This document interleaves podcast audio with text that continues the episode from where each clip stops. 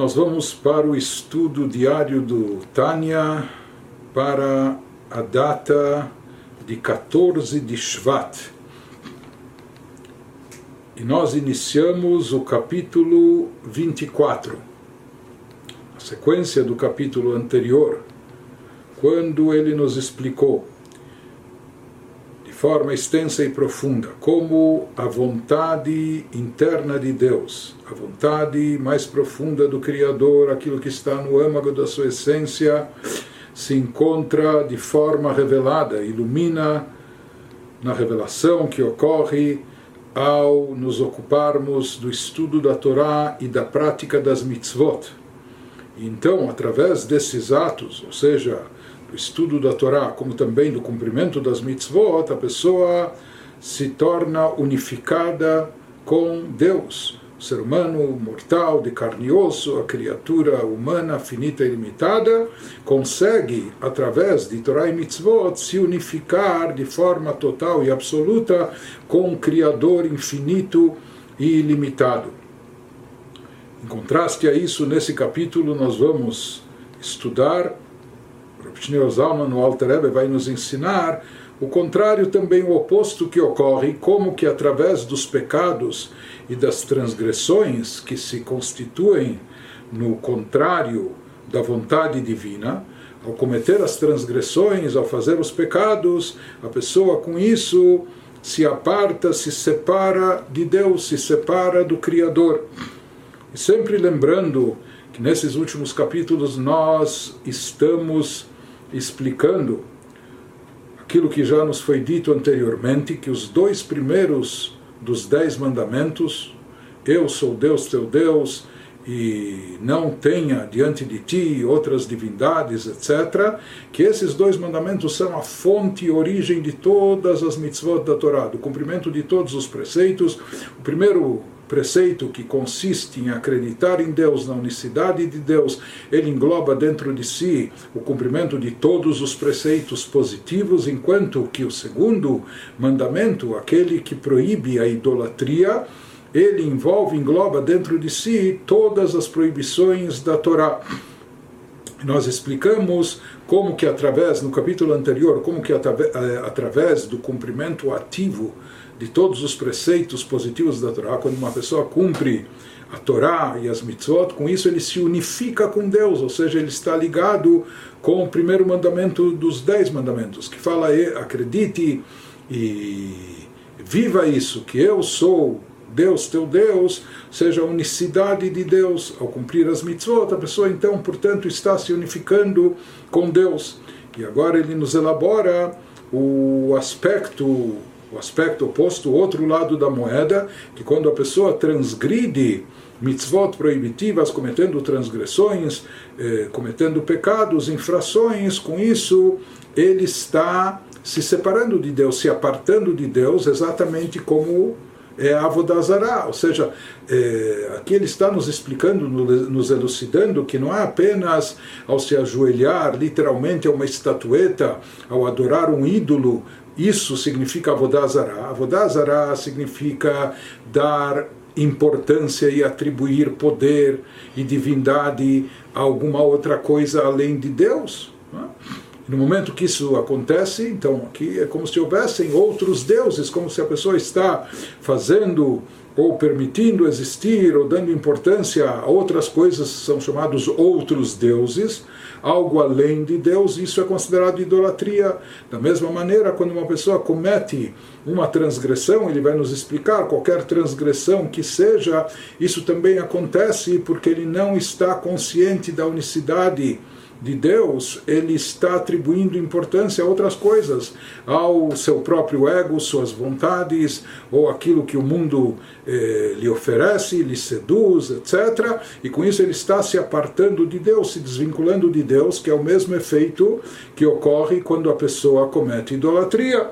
Então, isso ele vai nos explicar no capítulo 24, quando ele nos diz: Vezel é הן שסה מצוות לא תעשה דאורייתא וכל איסורי דרבנן.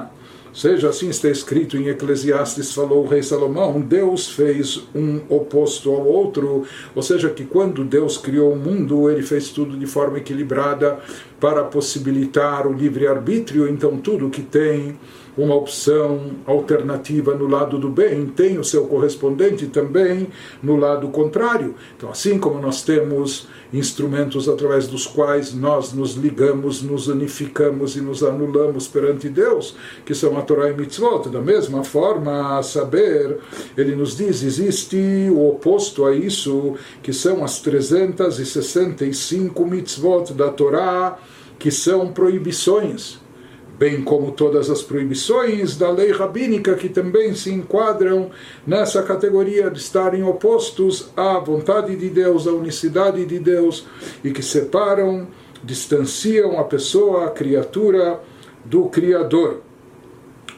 nos fala porque מאחר שהם נגד רצונו וחוכמתו יתברך והפכם ממש. Uma vez ele nos fala que essas mitzvot, tanto as proibições bíblicas como também as rabínicas proíbem ações que são contrárias à vontade e sabedoria de Deus e totalmente opostas ao que ele quer. Ou seja, quando algo é proibitivo de acordo com a Torá, ou também de acordo com o poder que a Torá otorgou aos nossos grandes mestres e sábios, etc., aos rabinos, isso significa que aquilo é proibido porque isso contraria a vontade de Deus, isso nos afasta, nos desvincula de Deus quando contrariamos a sua vontade. Isso acontece, ele nos diz que isso é, é distante, é afastado de Deus, ou seja, o resultado dessas transgressões, em nifradim meichudo ve'achduto itbarach betachlit perud mamash, como a sitra achra ve'aklipa. הנקראת עבודה זרה ואלוקים אחרים, מחמת הסתר פנים של רצון העליון כנ"ל. Ele diz que esses atos proibitivos são atos que se apartaram da realidade não dual de unicidade de Deus em uma cisão completa, literal. Ou seja, isso se afasta, rompe o contato com Deus e sua unicidade. Nesse sentido, ele vai nos explicar as proibições são como a Sitra Achra e a Klipa Sitra Achra significa o lado oposto da santidade. Klipa significa aquela casta, que aquela casca crosta que eh, encobre e oculta sobre a divindade e a santidade. Então elas denominam o campo oposto a Deus, o campo negativo. Né? Então ele nos diz, existe, qual é a mais, mais grave de todas as representações da Sitra e da Klipa? A idolatria então ele nos fala que nesse sentido as proibições bíblicas ou rabínicas que são cometidas são como a Achra e Klipá, que são chamadas de idolatria e outros deuses.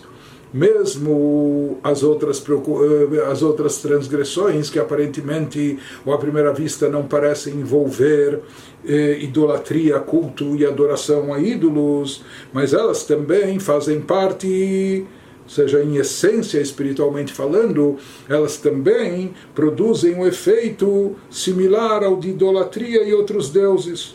Porque ele nos diz, porque sua existência dessas proibições, desses objetos proibidos ou dessas ações proibitivas cometidas com os objetos proibidos, isso é produto da ocultação da face de Deus.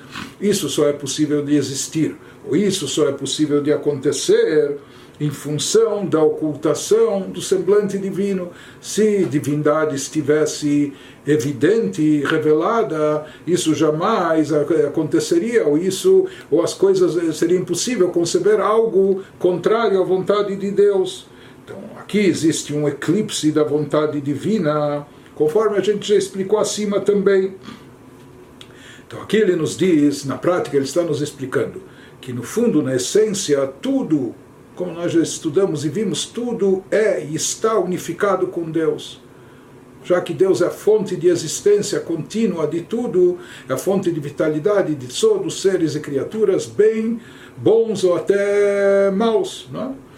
Isso que às vezes pode se pensar, ou pode se imaginar, ou pode se perceber, na nossa percepção, que alguma coisa está desvinculada, separada de Deus, isso ocorre apenas em função da ocultação da luz divina, que encobre a revelação da vontade de Deus, os chamados tzimtzumim, aquelas condensações, ocultações que houveram, e encobrem tanto a luz divina que alguma coisa pode parecer a parte, pode, pode parecer ou aparentar distinta, desvinculada de Deus, ou como tendo existência própria, ou tendo uma certa autonomia ou independência, ou tendo poderes próprios, não é? E disso surgiram aqui na nossa percepção as chamadas klipot e as cascas e tudo aquilo que está no lado oposto, no outro lado da kedushá da santidade, ou seja, coisas que se sentem eh, autossuficientes como uma existência própria distinta de Deus. Da mesma maneira, ele nos diz que todos os pecados e transgressões que contrariam a vontade divina, eles também estão desvinculados e separados da unicidade de Deus de forma total e absoluta. E assim, agora ele vai nos dizer que não só o objeto, mas também o sujeito, isso é mais grave. Não só o objeto do pecado, não só o ato do pecado em si é algo distinto, separado, desvinculado da unicidade de Deus, mas também a pessoa que comete o pecado, através das vestimentas da sua alma, da sua alma animal. Quem está envolvido com o pecado é a alma animal do Yehudi. Seja ele comete o pecado ou pensando em alguma coisa proibitiva, ou falando algo proibido, ou fazendo algo que é proibido. Então a energia da sua alma animal investida nesse ato, como a própria alma animal do Yehudi, do indivíduo naquele instante que se reveste no ato pecaminoso, tudo isso se separa, se aparta, se desvincula de Deus.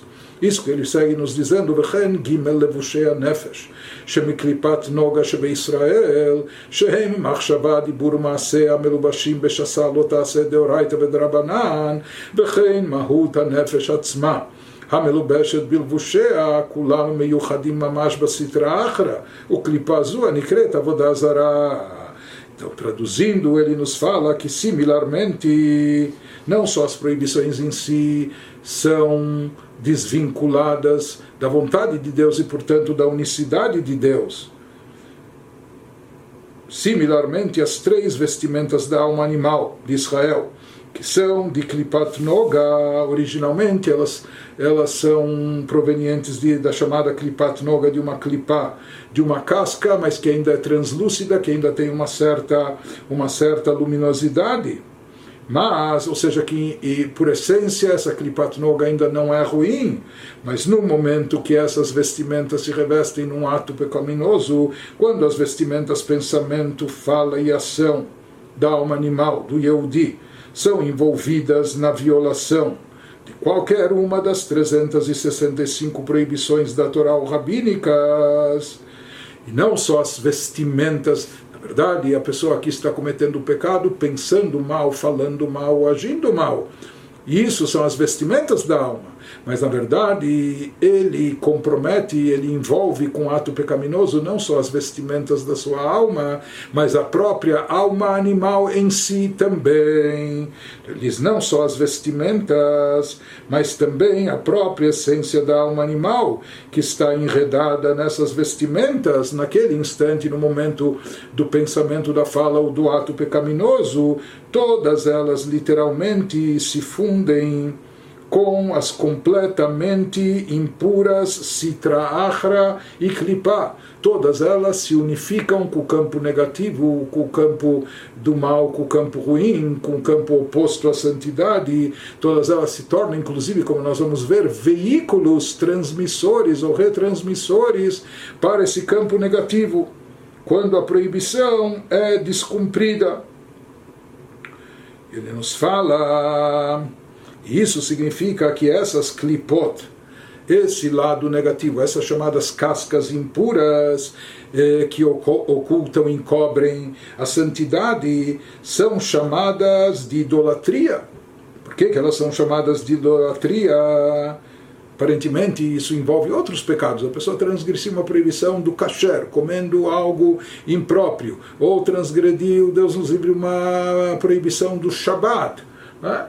Aparentemente é uma outra temática de mitzvot. Por que, que isso é considerado e chamado também de idolatria? Então ele nos explica no sentido espiritual mais profundo, porque representam a visão de que os seres e as coisas são completamente apartados de Deus o que, que é idolatria? Tomar alguma coisa e atribuir a ela uma existência per si, uma importância per si, um poder independente e autônomo, não é? Dar, conceder a ela alguma existência própria. Da mesma maneira, ele nos diz que a transgressão dessas proibições, isso representa uma visão de que esses objetos envolvidos ou as pessoas que eh, cometem essa transgressão são seres e coisas, esses seres e coisas são completamente apartados de Deus, assim como através da Vodazara a pessoa ou isso está se desvinculando de Deus, se separando da unicidade de Deus. Aqui também, uma vez que Deus e sua vontade são uma coisa só, Deus e sua chokmah, sua sabedoria são uma coisa só. Torá e mitzvot expressam a vontade e sabedoria divina. Quando a pessoa transgride a vontade e sabedoria divina, com isso ela está se separando de Deus, que Ele, sua sabedoria, Ele, sua vontade são a mesma coisa, são uma coisa só. Portanto, ele está se apartando, se separando de Deus, exatamente como acontece na hora que Deus nos livre. Uma pessoa faz a Vodazara, comete idolatria. Mais do que isso, ele fala que aqui há um aspecto ainda mais grave. ולא אלא שבתהילים ותפילים אליה וגרועים ופחותים ממנה מאוד. Ademais, ele fala que é um aspecto pior ainda quando a pessoa transgride uma proibição. O que, que acontece? Nos explica aqui o processo a nível, a nível espiritual, a alma da pessoa e as suas vestimentas, as vestimentas dela, naquele momento da transgressão, se subordinam e acumpliciam a clipá impura. Naquela hora, o indivíduo, através da sua alma animal Yehudi, ele está subordinado às clipot, ele se torna um agente do mal, ele se torna um cúmplice das clipot impuras, desse campo negativo tornando assim, tornando-se assim muito piores e mais baixas do que a própria clipa impura. Ele vai nos dizer aqui como agentes do mal eles se tornam piores do que o próprio mal em si. Ele vai explicar isso adiante o porquê disso. Ou seja, ele nos diz que aquele Eudi que está envolvido com o pecado, com a transgressão, ele acaba chegando num nível inferior, num nível pior em termos espirituais do que a própria Klipai Sitra Achra, do que o próprio campo das chamadas cascas que encobrem a espiritualidade, a divindade, ou o lado oposto à santidade.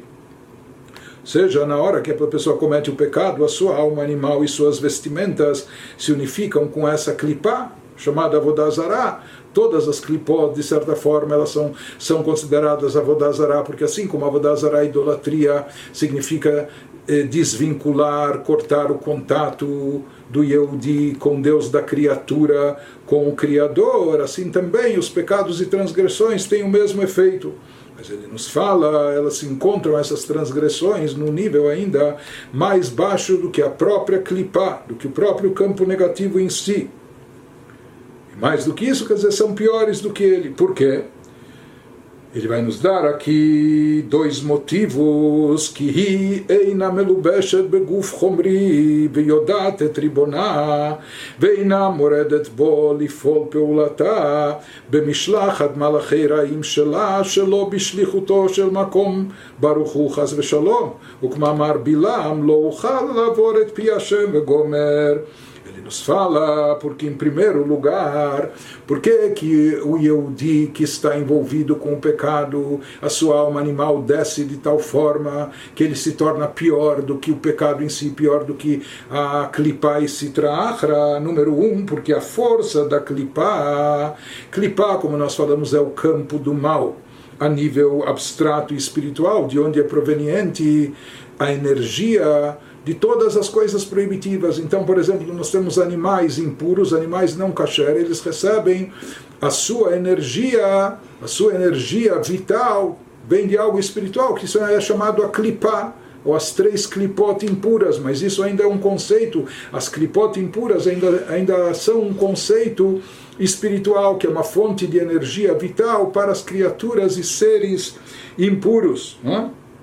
Então ele nos diz essa energia vital que dá existência a esses seres, a força da clipá não tem eh, corpo físico ela é uma fonte de energia que Deus criou para possibilitar o surgimento eh, desses seres que fazem parte do cenário que Deus escolheu para possibilitar o livre-arbítrio, etc., para que haja não só o bem, mas também o mal, e o ser humano opte por, eh, por sua escolha em fazer o bem, como a gente já explicou algumas vezes. É? Então, a força da clipa não tem corpo físico Porém, ao cometer a transgressão, a pessoa lhe fornece um, ou seja, ele próprio se torna um veículo para propagar, expandir esse vírus, que era uma coisa espiritual, uma coisa abstrata, porém, quando a pessoa faz o pecado, ela fornece eh, um corpo físico para fazer com que essa força, essa energia da clipá se espalhe pelo mundo terrestre, físico e material, permitindo-se ser veículo de expressão da clipá.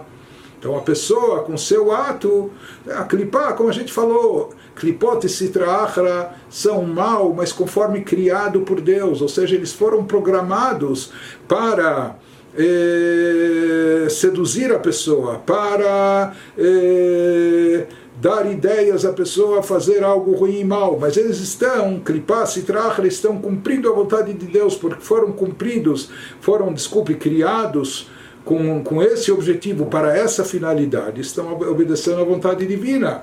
Porém, no momento que a pessoa opta em fazer o mal, pensar, falar ou fazer o mal, com isso ela se torna um veículo para propagar e expandir o mal mais do que a cota divina que foi que foi estipulada para eles.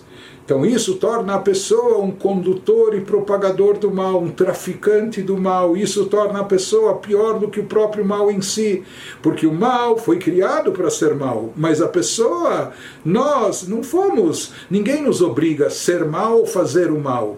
Porque a pessoa está optando e com essa sua opção ele está propagando o mal. Número dois, ele nos diz também: a clipá conhece seu Senhor Deus e não se rebela contra ele. Como a gente falou, a clipá, mesmo campo, as chamadas cascas que encobrem sobre a divindade e santidade, estão fazendo isso porque assim Deus lhes, lhes criou com essa agenda, com essa finalidade. Mas elas fazem isso no limite da vontade divina, sem transgredir a vontade de Deus. Elas fazem isso subordinadas a Deus. Deus. No fundo, mesmo o campo da clipá, o campo negativo, conhece seu Senhor e Deus e não se rebela contra ele. A clipá não realiza sua ação de enviar agentes do mal sem que Deus a tenha encarregado de fazê-lo, Deus nos livre. Ou seja, tudo que o campo negativo da clipá sugere e propõe é dentro daquilo que foi estipulado pela vontade de Deus e ela obedece e segue rigidamente a vontade de Deus sem se rebelar contra isso. Como disse Bilam, aquele, aquele profeta pagão que a Torá nos descreve que odiava o povo de Israel, ele tinha poderes espirituais e queria rogar pragas e amaldiçoar o povo judeu, que ele atuava como agente das forças impuras, mas mesmo ele teve que reconhecer: não posso transgredir a palavra de Deus por mais que ele queria e por mais que ele gostava de fazer o mal e queria amaldiçoar, etc., mas ele mesmo teve que reconhecer e admitir a sua impotência, ou seja, que ele não podia desobedecer à vontade divina, diferente do que o indivíduo Yehudi faz no momento que ele comete um pecado, que ele transgride, transgride eh, a vontade de Deus. Então, na verdade, o campo da clipa, é mesmo a chamada casca, aquilo, aquele campo negativo, ele reconhece a existência de Deus, a superioridade divina, sabe que Deus é o Senhor de tudo e sabe também que ela, clipa, tem que estar subordinada a Deus.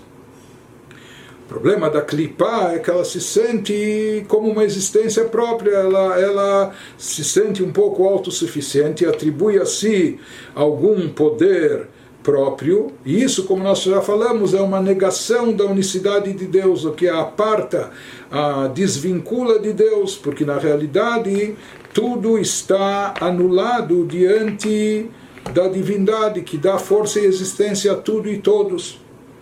Ele nos diz, e apesar de a clipá ser chamada de idolatria, como a gente já viu, que tudo que está no campo da clipá está associado com idolatria, que consiste em atribuir importância a algo mais, ou em fazer algo que separa e desvincula a pessoa de Deus.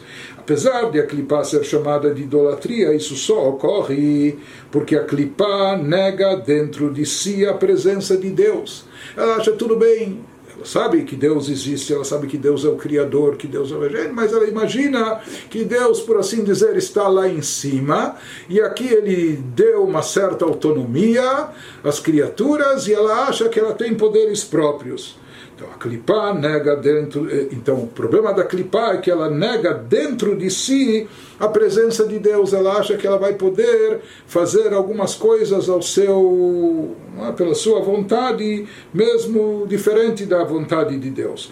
Mas por essência a própria clipá não ignora o Criador. Ela não nega Deus como causa distante do universo. Talvez ela ache que Deus não está atuante aqui no universo em todos os detalhes mas ela não nega Deus como a causa distante do universo. E os idólatras, reconhecendo esse fato, chamam-no, chamam a Deus de Deus dos deuses, como nós vamos ver a seguir. Ou seja, Afshenikravo Dazara, Hakarulela Kadelakaya. Ou seja, eles reconhecem a Deus, apenas que eles acham que talvez pode haver outras divindades, outros poderes atuantes no mundo e chamam Deus como Deus dos deuses. E isso já é Avodazará. כי יודעים ומשיגים שהוא חיותם וקיומם, או seja, ואינם יכולים לעבור כלל על רצונו יתברך. כי יודעים ומשיגים שהוא חיותם וקיומם שיונקים מבחינת אחוריים לאחוריים של רצון העליון ברוך הוא המקיף עליהם. Ele nos fala que a própria clipa e a vodazara no fundo, eles reconhecem a Deus, sabem, as clipotes são totalmente incapazes de transgredir a vontade de Deus, porque sabem e compreendem que Ele é sua energia vital e sustento, visto que elas sugam sua força vital da parte mais externa das costas da vontade divina, que a circunda de maneira apartada. Ou seja, elas próprias elas podem fazer o mal, pensar o mal, mas elas sabem que na realidade a sua fonte de existência de energia é a divindade. E por mais que a vitalidade da clipá vem de algo residual, por assim dizer, vem daquilo que Deus joga pelas costas, não que Deus aprecie, goste, etc., mas isso vem das costas das costas, ou seja, da parte mais externa que isso apenas por força maior, por necessidade, para criar o cenário, como nós dissemos, mas no final das contas elas sabem, reconhecem que a divindade, a fonte de energia delas, de vitalidade, é proveniente de Deus, mesmo que isso venha do lado do lado de trás, por assim dizer. Ela, she'inikatam Bechayutam shebetocham, ubibchinat galut betocham. להחשיב עצמם אלוקות, והרי זו כפירה באחדותו. Porém, elas só se consideram as clipot de Avodazará, de Elohim Acherim, de outros deuses, só se consideram como deuses, dizendo que Deus é o Deus dos deuses, por que, que elas se consideram assim? Porque não têm consciência, ou seja, elas têm consciência da existência de Deus, da supremacia divina, mas elas não têm consciência da energia vital sugada que se encontra dentro delas, em estado de exílio. Ou seja, elas próprias sabem que a sua energia é proveniente de Deus mas elas não sentem essa energia dentro de si a ponto de se alinhar com a vontade divina. Por quê? Porque essa energia divina que está dentro delas, ela se encontra em estado de exílio, aprisionada, enclausurada. E essa negação da energia divina dentro delas constitui uma negação da unicidade não dual de Deus seja, ele nos fala, eles são chamados de Avodazara, de idolatria, outros deuses, porque eles se consideram também divindade, apenas que consideram Deus como Deus dos deuses. Ou seja, se a força divina vital estivesse dentro deles de forma revelada e evidente, elas também, essas então ele está nos explicando como que no caso da Vodazarada Sitrahra, por mais que elas reconhecem a existência de Deus e Deus como fonte da sua vitalidade, mas por que que elas também se consideram autossuficientes e também uma divindade per si, apenas dizendo que Deus é a divindade maior, ele é o Deus dos deuses. Por quê? Porque essa força vital presente dentro delas e atuante dentro delas que dá vida e existência a elas, essa força vital se encontra se encontra exilada, se encontra presa sem poder de atuação. Se ela, se ela estivesse revelada, automaticamente esses seres e criaturas também se anulariam por completo a sua fonte de energia vital, que é a divindade, que é Deus. Mas ele nos diz uma vez que essa força vital dentro delas, por mais que elas sabem o endereço, a origem, por mais que elas sabem que isso é proveniente de Deus, mas já que essa força vital se encontra presa, enclausurada dentro delas, então ela não produz esse efeito delas se anularem diante de Deus. E por isso elas se consideram autossuficientes e às vezes mais do que isso, as forças da clipá, chamada casca que encobre a Kedushá, a santidade, elas se, eh, se autoconsideram como divindade. Porém, ele nos fala que apesar de tudo isso, elas possuem dentro de si ainda uma revelação residual da energia vital divina. Ou seja, mesmo esse campo negativo, mesmo esse campo oposto a Kedushá, a santidade, o outro lado, Sitrah, mesmo as clipot que encobrem e ocultam sobre toda a luz e energia divina, porém elas ainda sentem algo dessa luz divina dentro de si, isso que produz esse efeito delas não contestarem ou não negarem a Deus totalmente. Ou seja, acreditam em Deus, Deus é o poder maior, mas que dizem, mas Deus está lá em cima e aqui embaixo somos nós. Deus é Deus, mas Ele é o Deus dos deuses. Nós também temos algum poder próprio. Mas se diz que exatamente por elas terem, possuírem dentro de si, de alguma forma ainda se manifestando essa energia divina, por isso elas não negam totalmente a Deus, a existência de Deus, elas não contestam a, a presença de Deus, etc. Apenas que elas atribuem a si também uma divindade.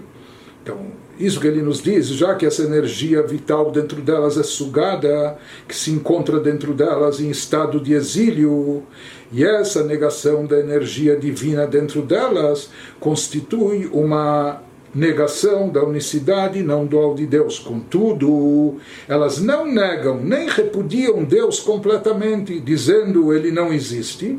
Ao contrário, chamam-no, como nós falamos, Deus dos deuses, reconhecendo que sua energia vital e sustento, que mesmo a energia vital e sustento delas, das clipot, derivam de sua vontade, da vontade de Deus, que as faz descer para as clipot mas mantém certa distância. Enfim, em função de tudo isso, Aval Mikol Makom, com isso ele está querendo nos explicar por que, que a pessoa que faz o pecado acaba se encontrando no estado espiritual inferior, mais baixo e grave do que as próprias klipot, do que as próprias forças do mal. Então ele nos diz, por mais que essas forças do mal atribuem poder e divindade a si próprias, mas elas continuam acreditando que que a força maior é Deus, אבל מכל מקום אינם כופרים וכי חשוב בהשם לגמרי, ולומר לא הוא, אלא דקרו ללקה דלקיה. Por isso ele nos diz que elas não negam nem repudiam Deus completamente, dizendo que ele não existe. De Hainu apenas acham que ele, como a gente falou, ele lá em cima e eles aqui embaixo. De Hainu chayutam vekiumam animshach veyored alehem mirtzono barach, velachen einam ovrim retzono barach leolam. Por isso elas nunca violam sua vontade, já que mesmo essas forças do mal sempre têm dentro de si, apesar de tudo, ainda a consciência de quem é a fonte vital de tudo, quem é a existência suprema que é Deus. Apenas eles acham que eles também têm lá, mas já que mesmo no seu, na sua condição e mesmo com essa luz e energia divina exilada e presa, enclausurada dentro delas, mas mesmo assim ela ainda está presente, por isso eles reconhecem, não negam a existência, a força maior de Deus e não são capazes de contrariá-lo e desobedecê-lo. Por isso nunca elas nunca violam a sua vontade. Isso ele nos fala, portanto, vem ken, האדם העובר על רצונו יתברך, הוא גרוע ופחות הרבה מאוד מהסטרא אחרא וקליפה הנקראת עבודה זרה ואלוקים אחרים. והוא בתכלית הפירוד מייחודו ואחדותו של הקדוש ברוך הוא יותר ממנה, וכאילו כופר באחדותו יותר ממנה, חס ושלום. Traduzindo, se é assim, ou seja, que as clipot nunca desobedecem a Deus, segue-se o que, que a gente vê, percebe e conclui disso? Que o indivíduo que viola a vontade de Deus é pior e muito mais baixo que a citra achra, que é o lado oposto à santidade, e a clipá, e as chamadas cascas, entre aspas, que encobrem a divindade, que não violam sua vontade e são chamadas de idolatria e outros deuses. Enquanto que a pessoa que faz um pecado, ela cara dura, transgride a vontade de Deus, aquilo que nem as forças do mal fazem. Portanto, o transgressor está completamente desligado da unicidade não dual de Deus, mais do que a própria clipa, como se negasse a existência divina, como se negasse sua unicidade, mais do que a clipa, Deus nos livre כמו שכתוב בעץ חיים שר מ"ב סוף פרק ד' שהרע בעולם, שבעולם הזה החומרי הוא שמרי הקליפות הגסות וכולי como consta em Etz Chaim, sessão 42, Etz Chaim faz parte dos escritos do Rab Chaim Vital que transcrevia os ensinamentos do Arizal, do cabalista Rabbi Tzchak Luria, no fim do capítulo 4, que o mal nesse mundo físico o mal aqui são os resíduos das clipot grosseiras que sobram no fim do processo de refinamento, etc. Ou seja, que o mal presente aqui nesse mundo onde as pessoas podem transgredir a vontade de Deus mais do que as forças do, do que as forças espirituais do próprio mal, aqui se encontram os resíduos das clipot mais grosseiras, aquilo que sobra no fim do processo de refinamento, ou seja, a parte mais grosseira das clipot está aqui. Em outras palavras, explicando o que ele nos diz aqui, no que consiste a unicidade de Deus, seja, em termos consciência de que ele ele domina tudo, ele é a única força absoluta e a ele nós devemos obediência. Mais do que isso, como a gente falou, o verdadeiro conceito de unicidade de Deus, não só que Deus é um e único, mas é a única existência real e absoluta, é a fonte de tudo, nada tem existência própria além dele, portanto, tudo está completamente anulado a ele. Ele é um e único nesse sentido, exatamente como antes da criação. Quando vem o campo do mal, que são as clipote, eles começam a se autoconsiderar como algo à parte. Com isso, essas forças do mal já estão negando a unicidade de Deus, quando elas atribuem, atribuem a si algum poder próprio. É? Ou que existe Deus, mas ele é o Deus dos deuses, que eles também são deuses. Porém, por mais que aqui estão contestando a unicidade de Deus, porém ainda reconhecem que o Big Boss, não é, o grande, o grande dono de tudo, o patrão de tudo, e único ainda é Deus, ele é a forma, ele é a força maior.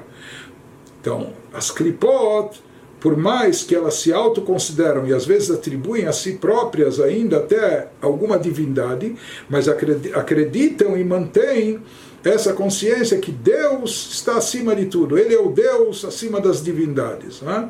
Porém, ele nos fala o que ele nos explicou aqui, que o pecador, através da sua transgressão, através desse ato contrário à vontade de Deus, com isso ele está agindo de forma tal seja também contra esse conceito de que Deus é o único absoluto, não é soberano, que apenas a ele a gente deve obedecer e deve seguir, porque aqui ele está fazendo o contrário da sua vontade. E como a gente falou, nem as forças do mal se atrevem, elas até se acham alguma coisa, elas podem até se autoconsiderar e autossuficiência e até divindade, mas elas não se atrevem a contrariar a vontade de Deus, fazendo o contrário do que ele prescreve.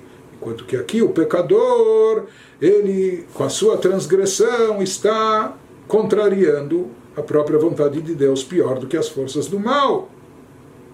Por isso, nesse sentido, é considerado como se ele estivesse contestando a própria unicidade de Deus mais do que as próprias clipot, porque as clipot ainda reconhecem a supremacia de Deus. E por isso, o pecador, na hora do pecado, ele está desvinculado, apartado, separado de Deus, mais do que as próprias forças do mal. Em outras palavras, ele está nos dizendo que essa negação da unicidade de Deus ao transgredir a sua vontade é algo que pode acontecer, é possível de acontecer apenas nesse mundo físico materialista nosso, nesse campo terrestre baixo em termos espirituais. Nós vimos que as forças do mal, ainda num plano abstrato espiritual, antes elas não, não têm, elas uh, não se revestem em coisas impuras ou em coisas negativas aqui no, no mundo material, se elas não tiverem um, um transmissor ou retransmissor, alguém para conduzir esse mal e fazer com que ele, que ele vá se expandir. Por isso se fala que essas forças do mal, assim se diz, ela Yodate Triboná, ela reconhece ainda a Deus como Senhor do universo e não se rebela contra Ele. Ela não tem o poder de transgredir sua vontade. Porém, justamente esse campo físico terrestre material baixo nosso, é isso que acaba encobrindo de tal forma sobre a luz divina, sobre a presença divina, até que isso possibilita a pessoa ignorar a presença de Deus, ignorar a existência de Deus, ignorar a supremacia de Deus, etc., e não se importar, ou mesmo que a pessoa saiba, acredita que Deus existe, etc., mas ele não se importa em absoluto em transgredir a sua vontade. Então, esse fenômeno só é plausível, só é possível aqui nesse mundo físico materialista nosso. Nos campos espirituais também existe as klipot, também existe eh, forças do mal, etc., que são origem da vitalidade, da energia que vão receber aqui as criaturas eh, impuras, proibitivas, as coisas negativas, etc. Mas no campo espiritual, esse mal não está, não tomou não tomou corpo e dimensão, não está concretizado nem materializado. Enquanto isso, ou seja, em contraste com isso, se diz que aqui nesse, nesse, nesse plano baixo nosso, aqui se encontra o mal na sua forma mais grosseira, mais consistente, mais, ou seja, que já toma corpo como uma existência própria negativa, etc. E eh, aqui se ou seja, nesse, nesse plano terrestre nosso se encontra o nível mais baixo, inferior dos, dos chamados resíduos das clipot mais grosseiras, os piores resíduos, etc., se encontram aqui embaixo no nosso plano. Só aqui podem tomar corpo é? e podem se revestir corpo as forças do mal, a tal ponto da pessoa não se importar com a vontade divina.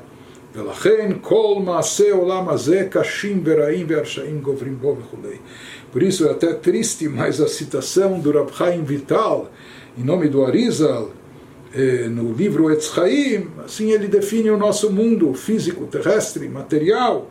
E é por isso que todos os eventos deste mundo são duros e maus, e as pessoas perversas prevalecem, etc.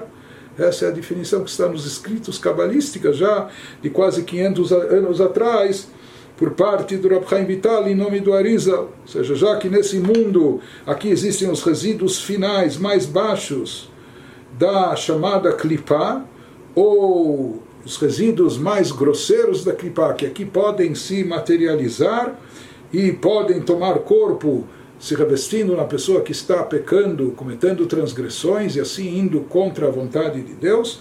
Por isso ele nos diz, acaba acontecendo que todos os eventos desse mundo são duros e maus e as pessoas perversas prevalecem, etc.